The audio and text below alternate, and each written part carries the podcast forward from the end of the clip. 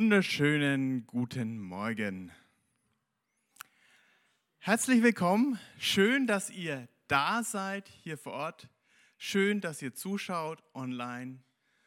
Herzlich willkommen zu unserem Gottesdienst. Wir wollen diesen Gottesdienst feiern, Gott feiern.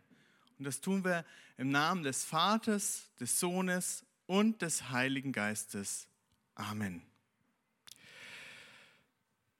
Heute geht es darum, dass Gott kann, dass Gott wirkt, egal wie uns die Umstände manchmal beuteln, egal wie wir herausgefordert sind. Das werden wir heute auch im Predigtext sehen. Es geht um ja, bewegende Dinge. Und das erste Lied, das stimmt uns darauf ein. Es geht darum, dass keine Macht der Welt uns trennen kann von der Liebe Gottes. Denn davon werden wir heute auch in der Predigt hören. Ich wünsche uns allen einen gesegneten Gottesdienst. Noch ein Hinweis an alle vor Ort. Ihr dürft gerne mitsingen, aber ich bitte euch dabei, die Masken aufzubehalten. Vielen Dank. Wir haben gerade davon gesungen, dass Gott den Namen laut ruft. Es geht heute auch darum, ja, wenn Gott uns ruft. Und deswegen habe ich Stefan gebeten, einmal zu erzählen, wie es bei ihm war, als er zum Glauben gekommen ist. Was ihn bewegt hat, was ihn ja, gerufen hat und was dich überzeugt hat. Danke, dass du uns das heute erzählen willst. Ja, gerne. Ähm, der Ruf äh, ist ja nicht immer oder ist nicht bei jedem gleich. Und ich glaube, das ist auch das Tolle an Gott, dass er so auf den Menschen zugeschnitzt, so die, den Ruf gestaltet zu ihm hin und äh, auch das benutzt, wie wir Menschen einfach so gebaut sind, wie ich gebaut bin. Und was mir auch an, ähm, wenn ich jetzt dran denke, was dass Gott Menschen zu sich führt. Was mir damit am besten gefällt, ist oft nicht dieser Punkt, wo es dann darum geht, Ja oder Nein zu sagen, sondern eher die ganze Vorgeschichte. Das finde ich toll. Und äh, die Vorgeschichte ist bei mir äh, ungefähr so, dass erstens einmal ich so gestrickt bin, dass, und das ist bis heute so, dass ich mir immer eine Frage ganz besonders stelle. Und es ist die Frage, was macht denn Sinn? Was hat denn Sinn? Was ist sinnvoll? Was ist, was ist von Bedeutung? Was ist wichtig? Und diese Sinnfrage, die hat mich in einer besonderen Phase meines Lebens auch stark umgetrieben. Und das ist dann auch etwas, glaube ich, was Gott benutzt, um zu rufen nämlich äh, das, was in uns so klingt, was so laut wird, was so beantwortet werden möchte. Und da hat er angedockt. Und es war bei mir in der Zeit, wo ich bei der Bundeswehr war, da musste ich halt 15 Monate hin. Und diese 15 Monate waren alles andere für mich als sinnvoll. Also ich habe da schon mein Ding gemacht und war halt irgendwie Soldat das war 88, 1988. War ja auch so eine Umbruchszeit, ne, so kurz vor dem Mauerfall und der Wiedervereinigung. Und was ich da so auch in der letzten Phase von der Bundeswehr erlebt habe, war wirklich das, den Geschmack von Krieg. Also ich war mehrfach so in einem Manöver und da ist schon abgegangen. Das hat mich schon betroffen gemacht. Aber vor allem habe ich mich bei der Bundeswehr unendlich gelangweilt. Also das war so öde oft. Und dann sind auch noch alle meine Kumpels von damals, die, die waren alles Abiturienten, die sind immer drei Monate früher gegangen als die Nicht-Abiturienten, weil die Befreiung fürs Studium gekriegt haben. Dann war ich auch nur alleine. Und dann war bloß noch einer übrig, und das haben wir damals Abseiler genannt. Das war richtiger Abseiler. Das heißt, der war bei die, also ich war ja Sanitäter und der war bei die äh, Panzergrenadiere, halt bei die, die, die so im Schlamm rumrobben. Und das hat ihm irgendwann immer so gefallen, dann war er immer krank. Und dann lag er bei mir. Und der war auch am Wochenende krank. Und ich hätte normalerweise am Wochenende nichts zu tun gehabt. Aber wenn der eine immer da war, habe Wochenenddienst gehabt. Ganz klasse. Und der Typ, der hat mir dann auch irgendwann mal vom EC erzählt. Und wie gesagt, so die Vorbereitung war für mich ja so, äh, ich habe gesucht, ich, ne, durch die Langeweile gepusht und so im, naja, ich habe Ausbildung gehabt und wollte halt auch was bewegen in der Welt. Ähm, und der hat mir dann immer erzählt, dass er da wohin geht und dass das so klasse ist. Und damals gab es so einen Soldatenbibelkreis, da war der auch. Da hat er mich nie mit hingenommen und in den EC hat er mich auch nicht eingeladen. Der hat mir immer bloß erzählt und einen Mund wässrig gemacht. Das hat Wochen und Monate gedauert und der Mund war immer wässriger. Also da hat er auch so, da hat, ich sag mal, Gott die Sehnsucht gesteigert, nenne ich es jetzt mal so. Und irgendwann, es war der 9. November 1988, war dann doch einmal möglich, mir zu sagen, dass er da hingeht und mich mitnehmen würde habe ich dann äh, auch diesen, dieses Datum eingetragen im Kalender und ähm, vorher hatte ich allerdings, weil ich ja voll auf der Suche war, eine Stadtratssitzung, weil ich politisch überlegt habe, was zu machen. Ich war beim Wasserball, weil ich wollte sportlich was machen. Dann war ich bei Bund Naturschutz, alles am gleichen Tag, Abend, von ungefähr fünf bis um acht habe ich das alles durchgeackert, weil ich wollte mich festlegen und sagen, da engagiere ich mich. Und ich bin dann so die letzte Viertelstunde, glaube ich, in diesen Jugendkreis gegangen. Vorher eben Bund Naturschutz, Politik, Sport. Und ich sage immer, indem ich in diesem Raum bin, da ist was passiert. Weil die Viertelstunde hat es jetzt ehrlich gesagt nicht rausgerissen. Da hat der Prediger irgendwas erzählt, was ich nicht so gut fand. Und ich habe irgendwas gesagt, was er nicht so gut fand. Und dann hat er gesagt, so sieht er das nicht und dann war Schluss. Aber ich bin nie mehr weg da. Ich bin da geblieben. Und das war für mich so ein, so ein Schlüsselmoment, wo, wo ich wo angekommen bin. Und seitdem hat sich eigentlich die ganze, ich bin jetzt nicht der, der, der andere, äußerlicher anderer Mensch geworden. Ich habe immer noch die gleichen Beruf gehabt und auch die gleichen Freunde aber die Zielrichtung war seitdem völlig anders. Und auch die Sinnfrage so prinzipiell geklärt. So prinzipiell äh, äh, das Loch oder das Woher und Wohin, das war klar. Das hat nicht geheißen, dass ich nicht Probleme gehabt habe, aber diese, diese, diese, ich habe ich hab einen Kompass gehabt. Und ähm, das war mit diesem Abend um mich geschehen. Und wir singen jetzt ein Lied vom wunderbaren Hirten. Und es ist auch sowas, äh, ein Hirte, glaube ich, kennt seine Schafe, also uns, dich, mich, und weiß, was wir brauchen. Und sein Stecken und Stab führen uns schon, bevor wir ihn überhaupt kennen. Das ist das Tolle an Gott, der tut schon, bevor wir überhaupt loslegen, ähm, arbeitet er und, an uns und sucht einen Weg zu uns bis es dann heißt, ich komme, ich komme jetzt an deinen Tisch.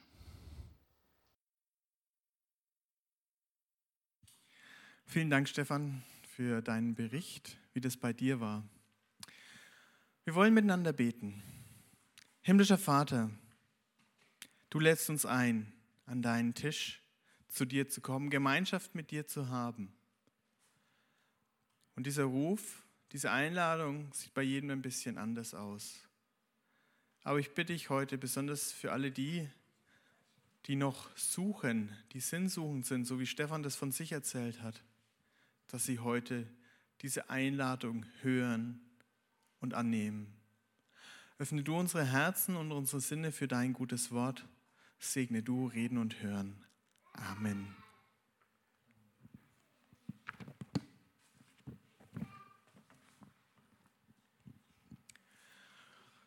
In unserer Predigtreihe in diesem Monat geht es um das Überthema der Erweckung.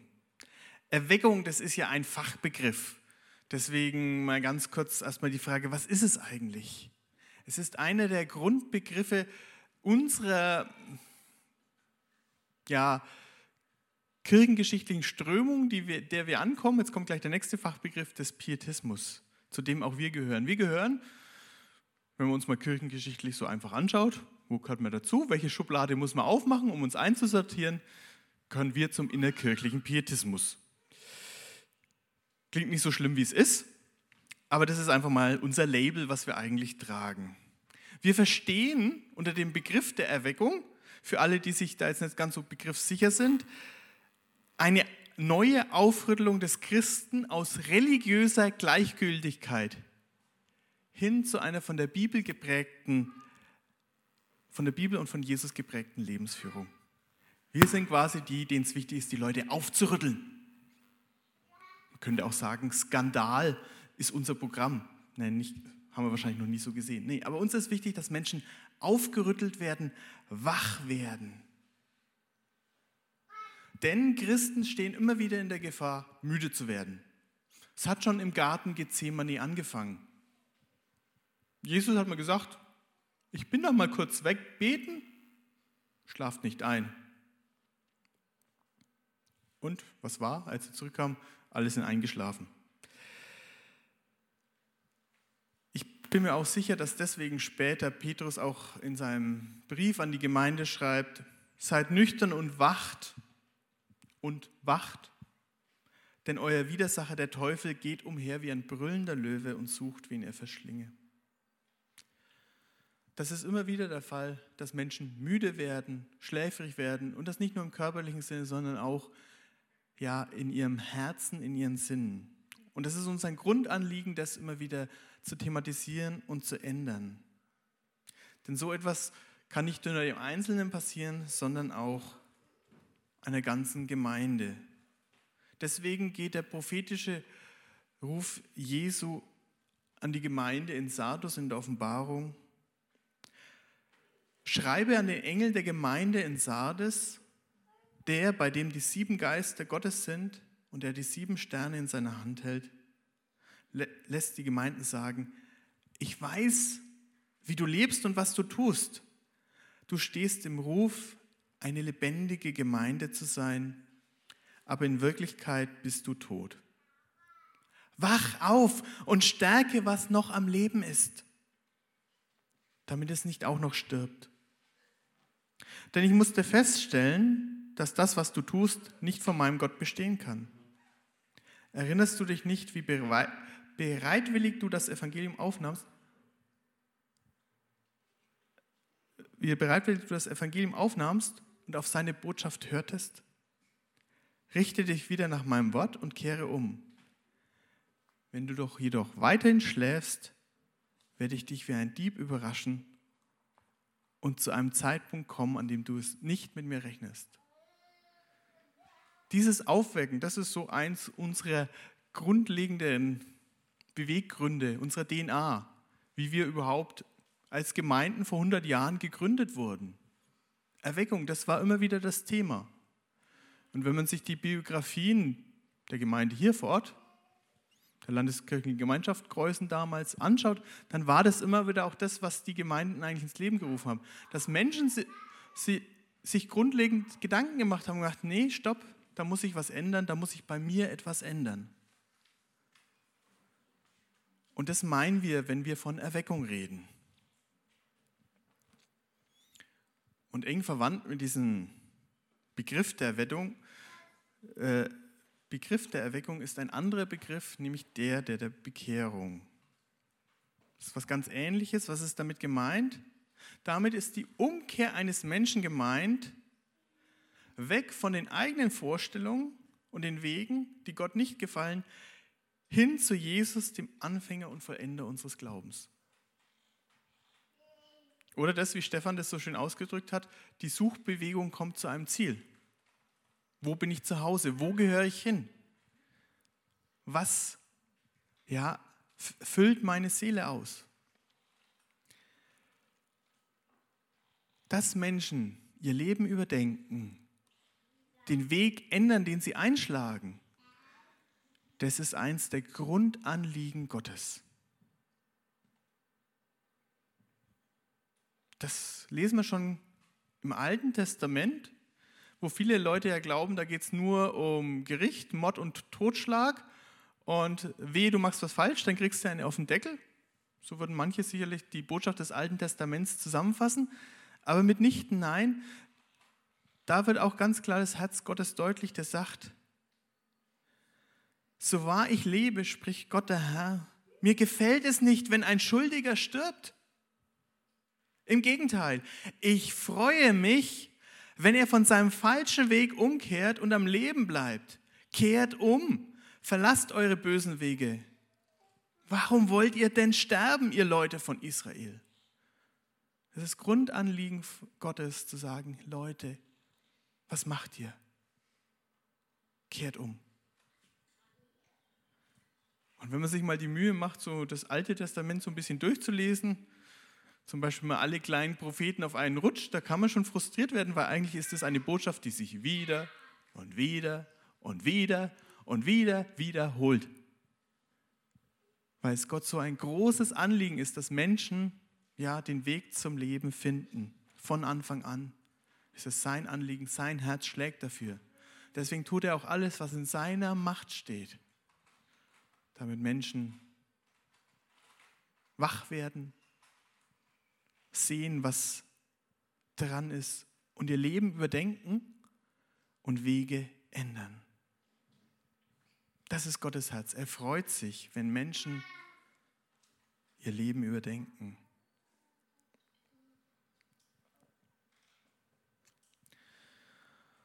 Diese Entscheidung darf und muss jeder für sich selbst treffen. Die kann dir niemand abnehmen. Wir können nicht sagen, ich bin Christ, weil meine Eltern Christen waren ähm, oder weil meine Großeltern Christen waren. Nein, das ist eine Entscheidung, die ein jeder für sich treffen muss. Ein jeder selbst ist in der Verantwortung, das für sich, soweit ihm das möglich ist, zu sagen. Ich bin das aus eigener Überzeugung.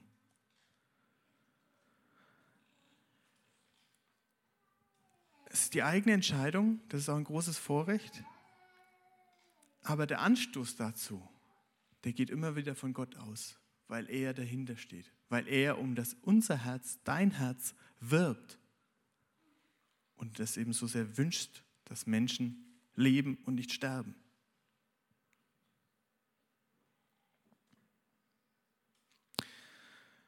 Und dieser Anstoß zur Entscheidung, das ist auch Thema des heutigen Bibeltextes, den wir in der Apostelgeschichte ab Vers 16 lesen. Wir fangen da mitten in der Geschichte an.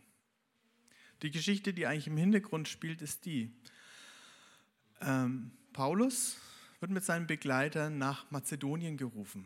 Die haben vorher viele Wege probiert, wo sie hingehen sollen, was sie tun sollen.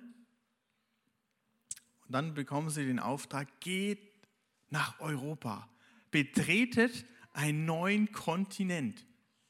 Das war vorher bei denen gar nicht auf dem Schirm. Das war tatsächlich außerhalb ihrer Vorstellung. Sie gehen dahin nach Philippi, suchen die jüdische Gemeinde auf, weil sie wissen, ah, das sind Leute aus unserer Kultur, wir wissen, wie die ticken, wo die sind, wo man die überhaupt ansprechen kann sind dahin marschiert, wo die sich treffen, halten die erste Predigt und es geschieht gleich eine Bekehrung. Lydia bekehrt sich, eine Purpurhändlerin, die eine große Unterstützerin der Mission wird. Es kommen Menschen zum Glauben. Es bildet sich die erste Gemeinde in Europa. Und dann passiert etwas, noch etwas Beeindruckendes. Eine stadtbekannte Wahrsagerin bestätigt es. Aber das ist was, wo sagt äh, Paulus, es geht ja gar nicht. Wir wollen mit denen nicht verwechselt werden, mit Leuten, die sich mit okkulten Sachen einlassen. Paulus treibt diesen bösen Geist aus. Für diese Magd, die davon gepackt war, sicherlich eine gute Sache. Doch die Besitzer der Magd denken, oh Mist, da bricht uns ja eine lukrative Einnahmequelle weg. Und sie verleumden Paulus und seine Gefährten so sehr, dass ein wütender Mob sie packt, schlägt und ins Gefängnis wirft. Und hier lesen wir den äh, Bibeltext von heute. Nachdem man ihnen eine große Zahl von Schlägen gegeben hatte, ließen die Prätoren sie ins Gefängnis werfen und wiesen den Gefängnisaufseher an, sie scharf zu bewachen. Das tat dann dieser auch. Er sperrte die beiden in die hinterste Zelle des Gefängnisses und schloss ihre Füße in den Block. In die hinterste Zelle, ganz innen drin und die Füße noch in einen Block gefesselt, dass sie gar nicht richtig liegen konnten, konnten sie wegen den Schlägen sowieso nicht, aber ganz unbequeme Lage. Äh, das, ist das, das war damals das, was wir heute als Hochsicherheitstrakt kennen.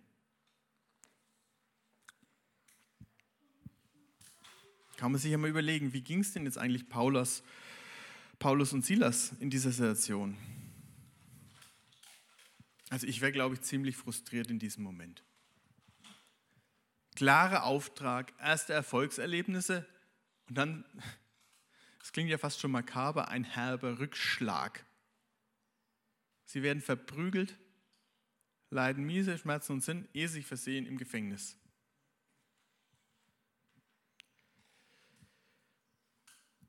Der Kerkermeister, das ist ganz klar, der ist so hoch ambitioniert bei seinem äh, Job, nicht so sehr vielleicht, weil er den Job so geliebt hat, aber weil ihm klar war, wenn er schlammt, dann kostet ihn das Leben. Also macht er seine Arbeit ordentlich, Hochsicherheitstrakt die beiden ganz hinten drin.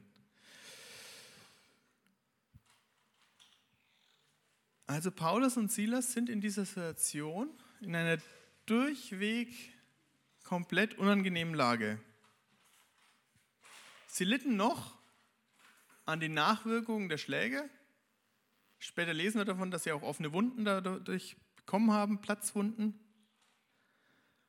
Und die Füße werden gefesselt, so dass man sich gar nicht mehr drehen und wenden kann, sondern irgendwie da rumhockt und gar nicht weiß, was los ist.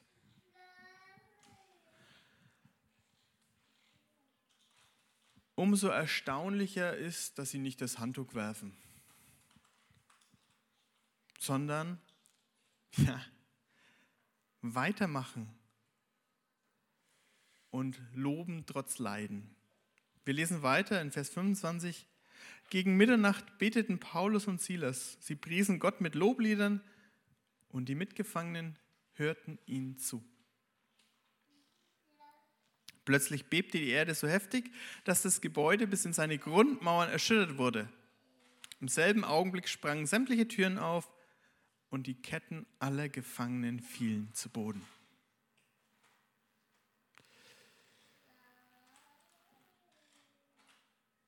Es ist verständlich, dass die erst nicht loben. Und ich finde es trotzdem erstaunlich, dass sie gegen Mitternacht, also irgendwann im Laufe des Tages sind die da eingekastelt worden, und noch mitten in der Nacht sind sie schon wieder so weit, dass sie Gott loben können, Gott preisen können. Dafür, dass sie im Gefängnis sitzen, eingesperrt sind. Sicherlich auch, weil sie sich an das Wort Jesus erinnert haben, der gesagt hat, freut euch, wenn ihr um meinetwillen leiden müsst. Dann freut euch. Und ihr könnt es aus ganzem Herzen da in diesem Moment tun. Es hat ein bisschen gedauert, es hat aber erstaunlich kurz gedauert, bis sie das tun können. Und dann verleihen sie ihrem Vertrauen lautstark Ausdruck. So sehr, dass alle anderen Mitgefangenen da interessiert zugehört haben. Ja, also ich habe ja äh, in Gießen gewohnt, auf der Kneipenmeile. Und im Sommer musste man natürlich auch, wie jetzt auch, mit offenen Fenstern schlafen. Aber wenn da nachts jemand von der Kneipe nach Hause gegangen ist und auch noch gesungen hat, ich habe alles andere gemacht, außer interessiert zugehört habe. Also es ist eigentlich, weißt, da fängt einer mitten in der Nacht das Singen an. Meine erste Reaktion ist, das weiß ich von mir ziemlich gut ist, äh, bitte jetzt sei mal leise. Kann man ja dann auch noch verbal steigern aber die hören da interessiert zu. Ähm, Und Paulus und Silas, anstatt die Menschen zu verfluchen, loben sie Gott. Es macht Eindruck auf diese Mitgefangenen. So sehr hören die dazu, dass sie dann dem nächsten natürlichen Wider äh, Impuls widerstehen können. Nämlich der nächste äh, natürliche Impuls ist, wenn auf einmal du sitzt im Gefängnis, die Tür geht auf, die Fesseln fallen ab. Was ist der nächste natürliche Impuls? Natürlich der Fluchtreflex. Nein, die bleiben ja alle in ihren Zellen sitzen. Und wir sehen, Gott ist hier großmächtig am Wirken. Übernatürlich bei den Gefangenen. Aber ich glaube, dass die alle sitzen geblieben sind, hat ganz viel mit dem zu tun, was sie da gehört haben. Was sie verstanden haben und was durch dieses Loben ihr Herz erreicht hat. Gott greift ein, das ist die Botschaft dieser Geschichte. Er bewegt die Erde, aber er bewegt auch genauso das Herz dieses Kerkermeisters, so dass er die wirklich entscheidende Frage stellen kann. Gott öffnet auch noch heute Herzenstüren, aber er zieht niemanden durch diese Tür.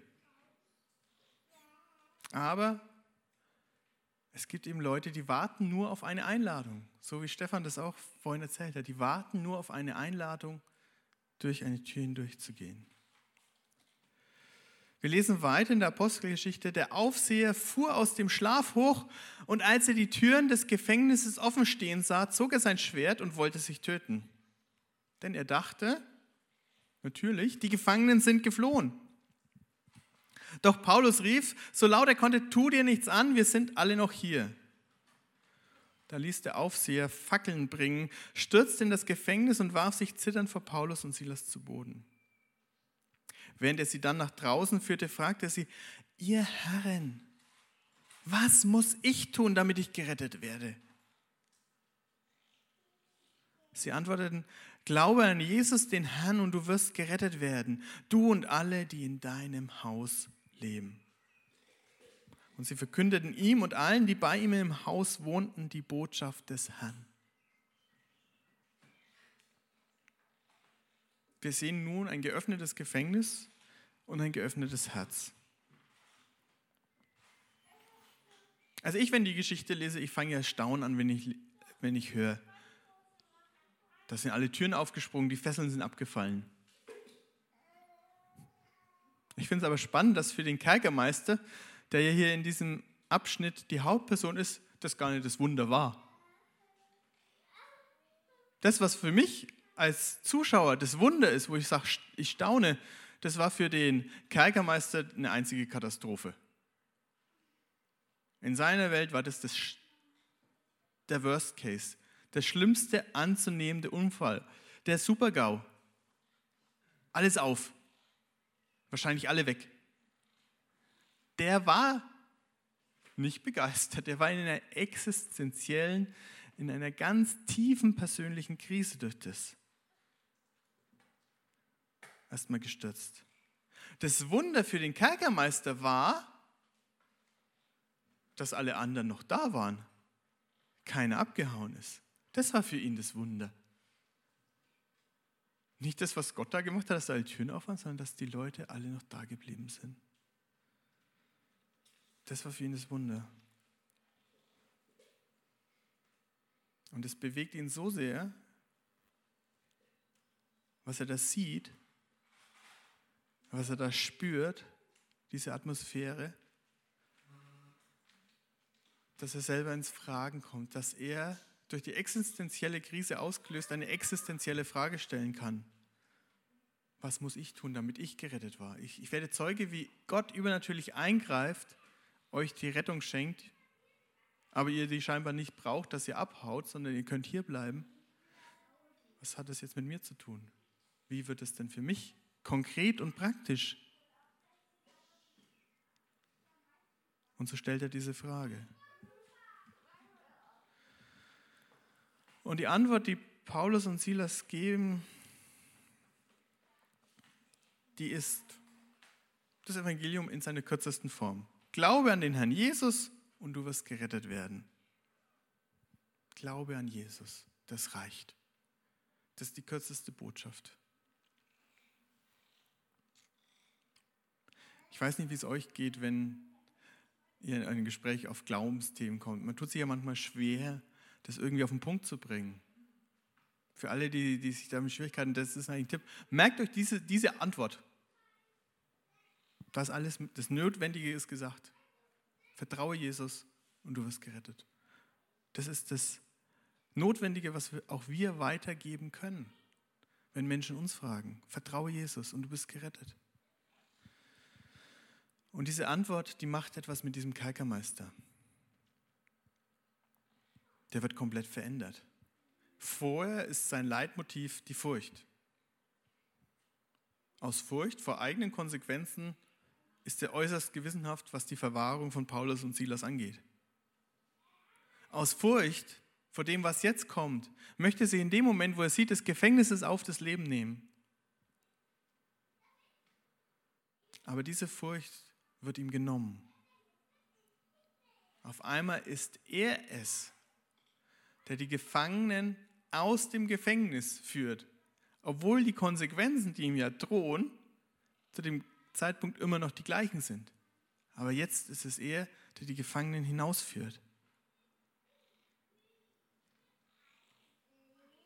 Weil er diese Botschaft hören will. Auf die kurze Antwort hin gibt es nochmal die längere Erklärung. Er und sein Haus bekommen das Evangelium verkündigt. Wir lesen weiter in Vers 33. Der Gefängnisaufseher kümmerte sich noch in derselben Stunde mitten in der Nacht um Paulus und Silas und wusch ihnen das Blut von den Striemen ab. Dann ließen sich er und alle, die zu ihm gehörten, ohne zu zögern taufen. Anschließend führte er beiden er die beiden in sein Haus hinauf und ließ eine Mahlzeit für sie zu, zu, zubereiten. Er war überglücklich, dass er mit seinem ganzen Haus zum Glauben an Gott gefunden hatte. Er war überglücklich. Der Gefängniswärter wird auf einmal zum Gastgeber. So sehr hat sich sein Herz verändert. Der denkt sich auf einmal, na, ich soll ja bloß auf die aufpassen. Das kann ich auch als Gastgeber machen. Ich lade ihn mal ein, wasche den die Wunden, bin ein guter Gastgeber. Und das zeigt uns ja, was es heißt. Umkehr, Bekehrung. Da hat sich ein Leben durch die Begegnung um 180 Grad gedreht. Ja, also, wenn ich höre Kerkermeister, ist es nicht die erste Assoziation, die ich habe, das ist ein guter Gastgeber. Denn sein ganzes berufliches Wesen ist ja darauf sicherzustellen, kein guter Gastgeber zu sein. Ne? Das ist ja seine Lebensaufgabe, sondern zu schauen, dass die Leute da bleiben. Aber hier dreht sich einer, da wird einer, der von Berufswegen nicht dazu angelegt ist, zum Gastgeber. Öffnet nicht nur sein Herz, sein Haus, alles, weil er merkt, hey, da ändert sich in etwas. Das ist das Wunder der Bekehrung. Innerlich wird etwas neu. Ein Mensch verändert sich komplett kommt an, findet Heimat, weiß, wo sein Platz ist. Gott kann das tun mit einem jeden Menschen, der das möchte. Gott lädt an jeden Menschen ein. Komm zu mir, lass dich retten, lass dir den Weg anders zeigen, wie es anders geht, wie es weitergeht, wie dein Leben, dein Herz neu werden kann.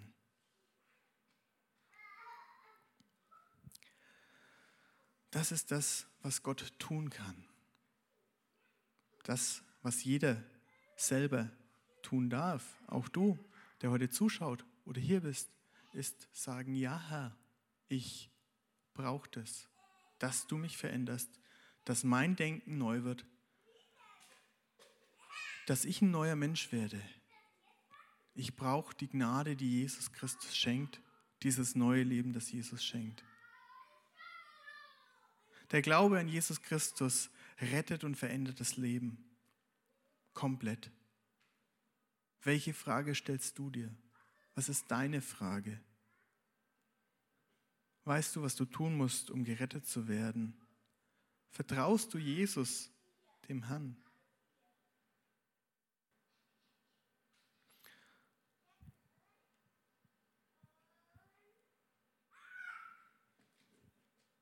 alle anderen, die diese Frage für sich beantwortet haben, möchte ich eine andere Frage stellen.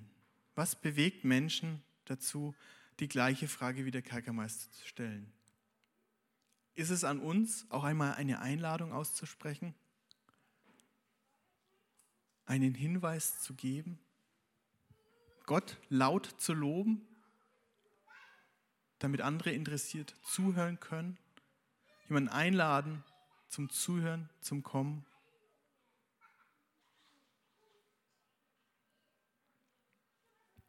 Gott kann. Gott kann dich gebrauchen. Selbst im, im Hochsicherheitstrakt, selbst da, wo du sagst, ich bin doch völlig eingeschränkt, ich habe doch ganz andere Fesseln, ich fühle mich gefesselt. Gott kann dich gebrauchen, er will dich gebrauchen. Und dazu lade ich dich heute ein. Lass dich gebrauchen. Auch in deinen Umständen, die dich fesseln, darfst du wissen, Gott ist da. Ich lade dich ein, auch in diesen Umständen, die dich fesseln, Gott zu loben. Wir wollen jetzt gleich miteinander singen, inspiriert auch von dieser Geschichte. Und wenn dir gerade nicht nach Loben zumute ist, dann ist meine Einladung, dir erst erstmal interessiert zuzuhören. Das, was du nicht selber sagen kannst, dir sagen zu lassen. Ich bete noch mit uns. Himmlischer Vater, danke für diese Hoffnungsgeschichte in deinem Wort, dass du eingreifst, Herzen veränderst, Leben veränderst. Danke, dass wir das auch heute von Stefan gehört haben. Veränderung. Ich bitte dich für alle Menschen, die heute hier sind oder zusehen oder es nachträglich hören und sehen, ähm, die auf der Suche sind, dass sie dich finden, dass sie diesen Schritt, diese Einladung, die du ansprichst, Jesus Christus zu vertrauen als ihrem Herrn und Retter annehmen können. Amen.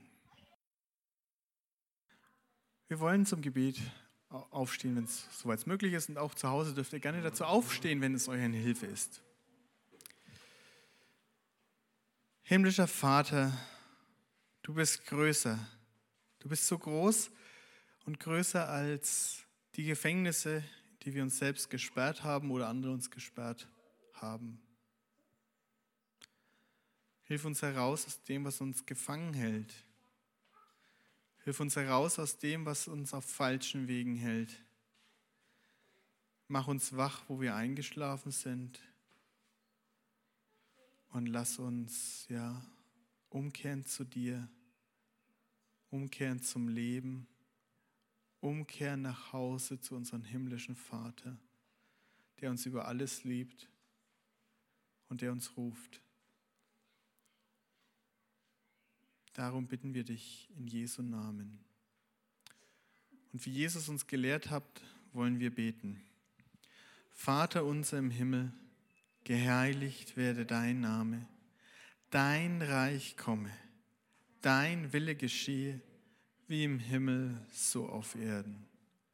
Unser tägliches Brot gib uns heute und vergib uns unsere Schuld, wie auch wir vergeben unseren Schuldigern. Und führe uns nicht in Versuchung, sondern erlöse uns von dem Bösen. Denn dein ist das Reich und die Kraft und die Herrlichkeit in Ewigkeit. Amen.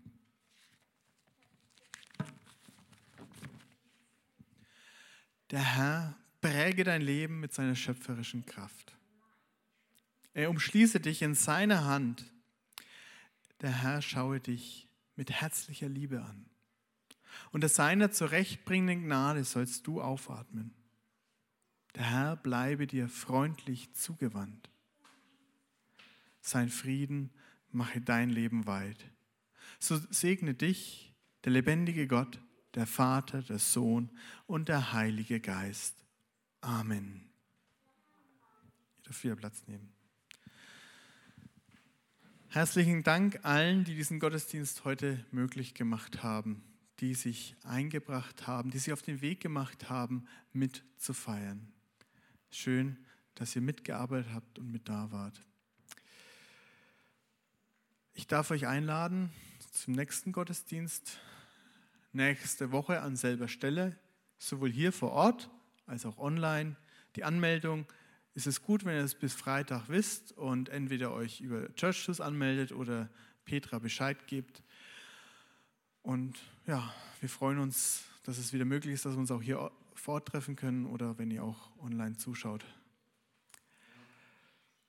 Dann möchte ich euch danken für eure Unterstützung. Die könnt ihr gerne geben, entweder am Ausgang mit der Kollektenbüchse oder eben auch online über die angezeigten Kanäle. Herzlichen Dank dafür. Und zu guter Letzt möchte ich euch bitten, dass ihr weiterhin auch betet für das Thema offene Stelle, die wir haben, die wir suchen, dass Gott hier jemanden beruft und dass das, ja, diese Lücke, die wir da haben, geschlossen werden kann. Vielen Dank, wenn ihr da im Gebet dran denkt. Ich danke euch, dass ihr hier wart oder zugeschaut habt. Ich wünsche euch einen gesegneten Gottesdienst. Äh, Sonntag, Entschuldigung. Gott befohlen bis nächste Woche.